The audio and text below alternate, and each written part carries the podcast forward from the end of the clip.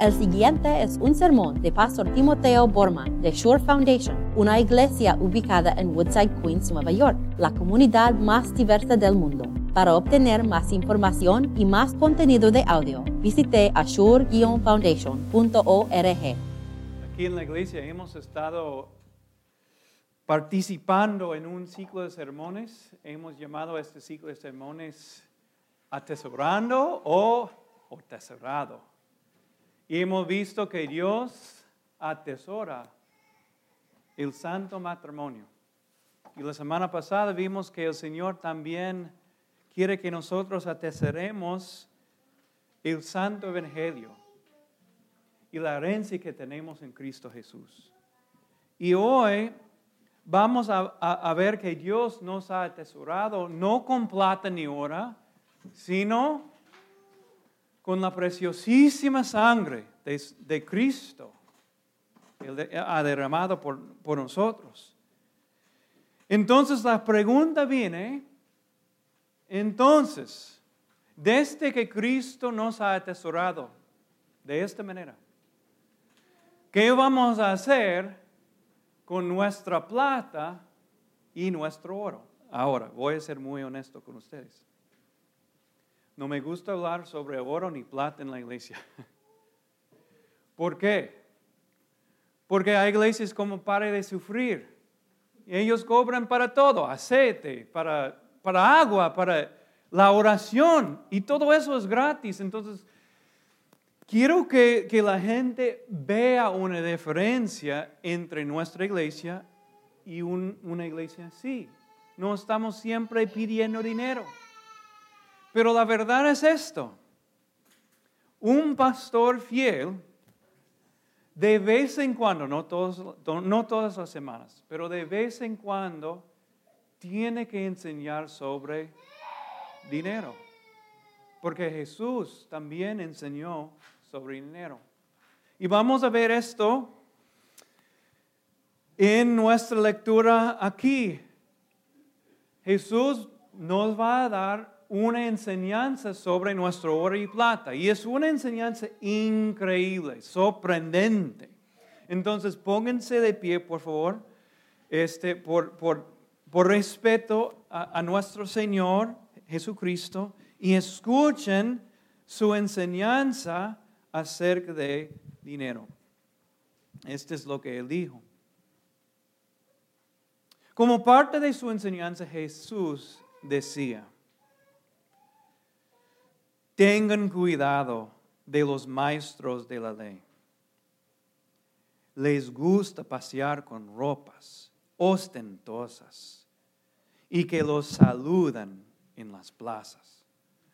Ocupar los primeros asientos en las sinagogas y los lugares de honor en los banquetes. Escuchen muy bien lo que dice ahora.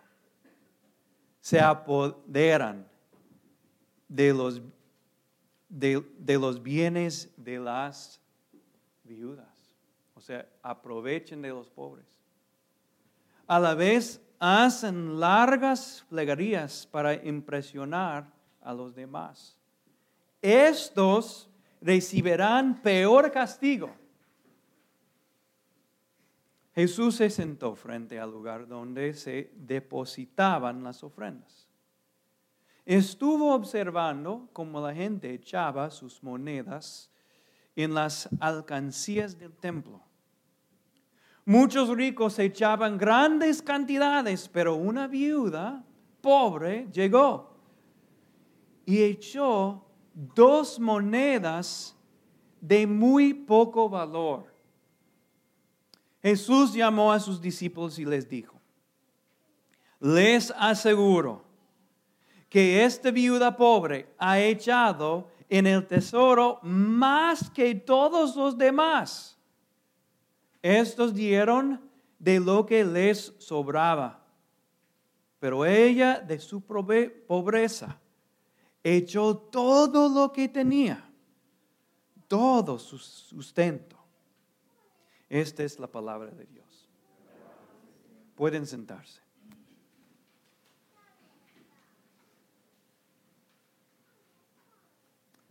Esto es lo que pasó. Jesús decidió,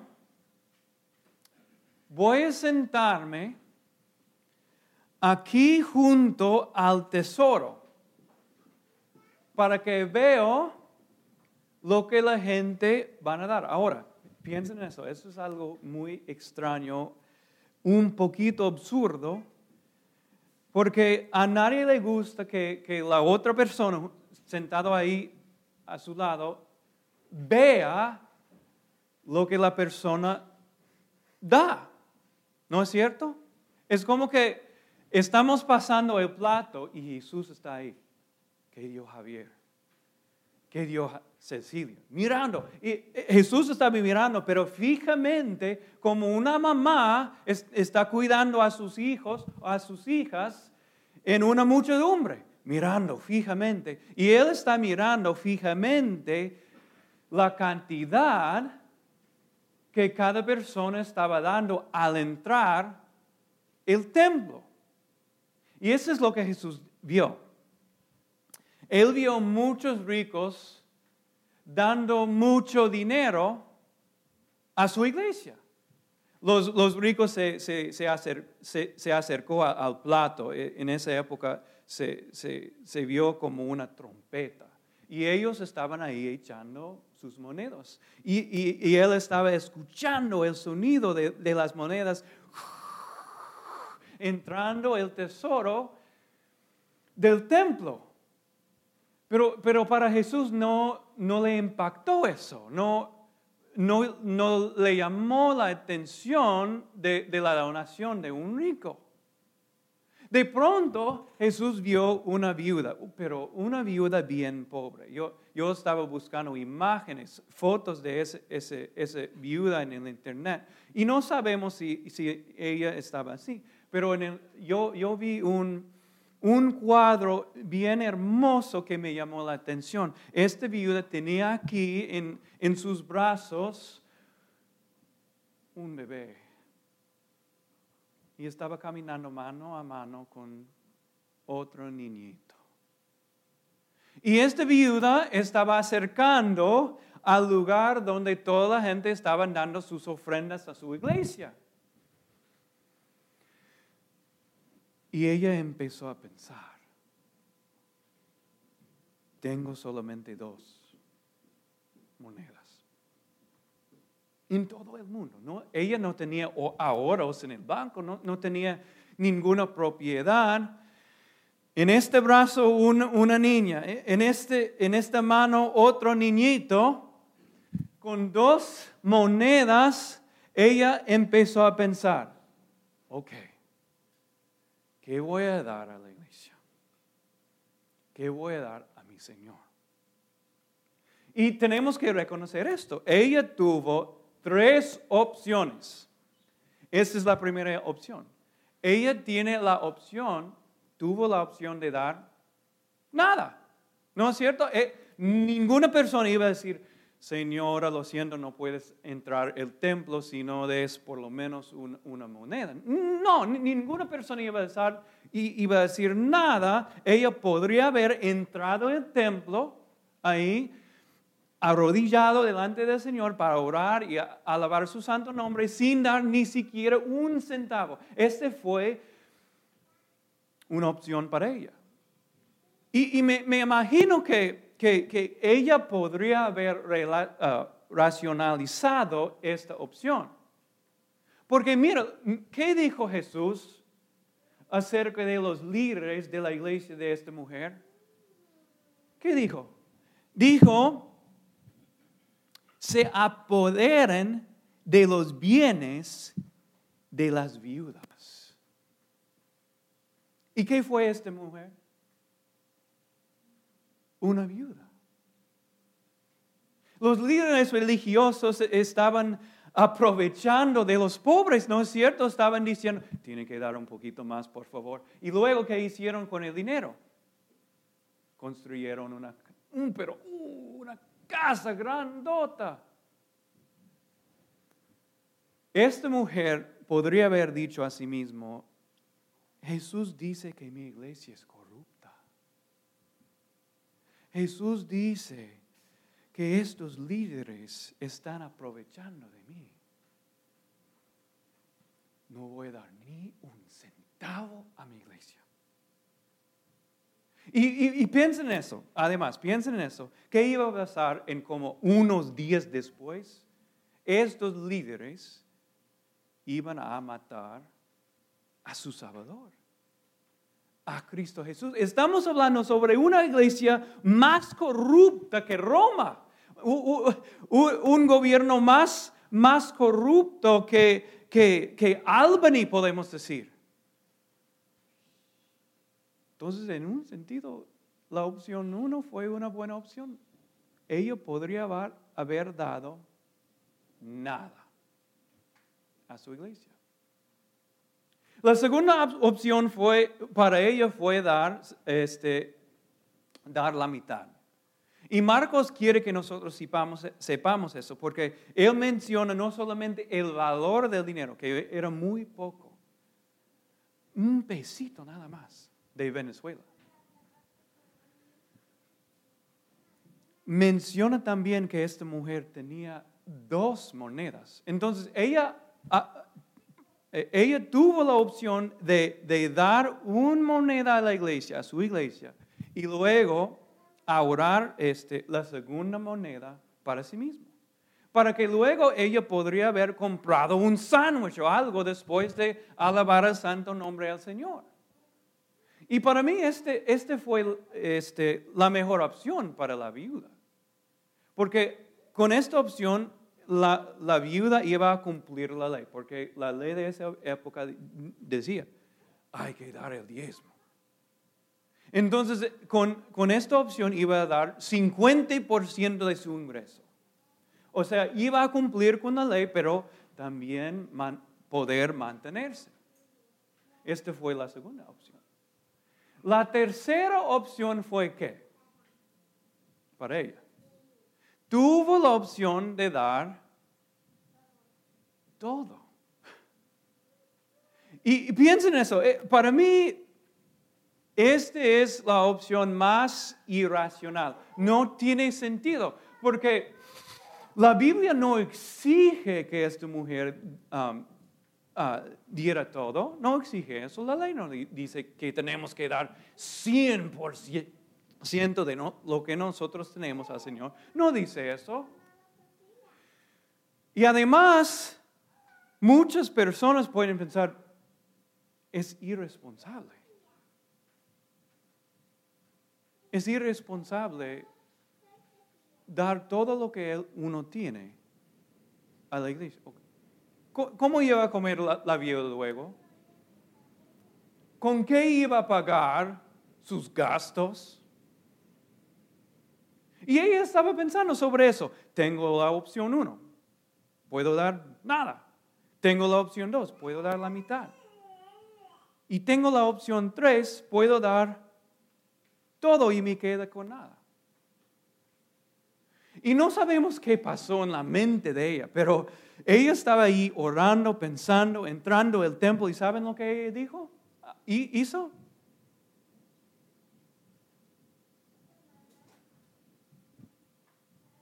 Ella echó todo lo que tenía y lo dio al Señor. Cuando Jesús vio eso, e, e, es que Él se animó, se, se, alegró porque estaba viendo en este instante una fe muy grande. Entonces Él llamó a sus discípulos, ellos estaban caminando para aquí, para allá, y llamó a sus discípulos y, dijo a sus discípulos, vengan discípulos, vengan discípulos. Y Él les dijo a sus discípulos, mis queridos discípulos, ¿vieron lo que ella dio? Ella dio más que cualquier rico, porque dio fuera de su pobreza en vez de fuera de su riqueza. Y esta es la historia de, la, la viuda pobre.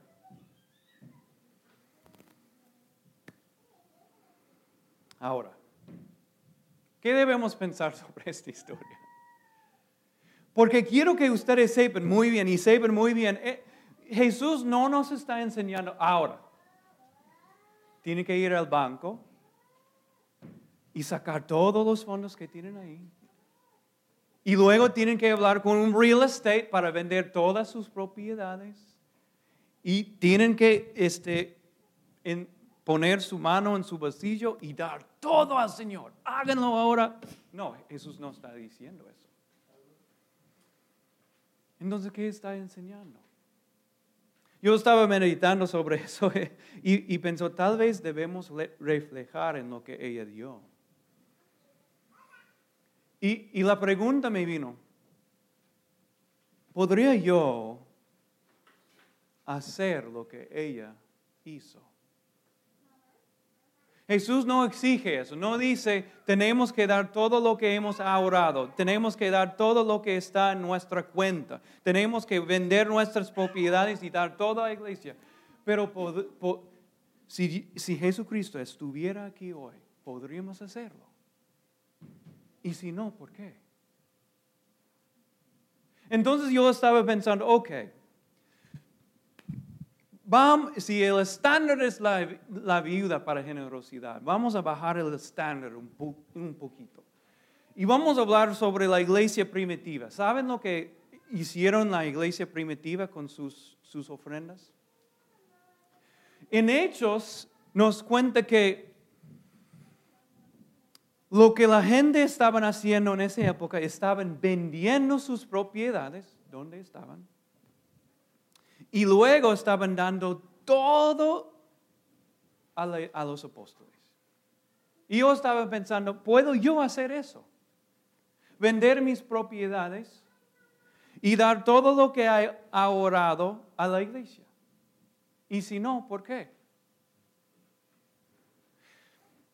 Y cuando yo estaba pensando y meditando sobre eso, esto es lo que me vino en la cabeza.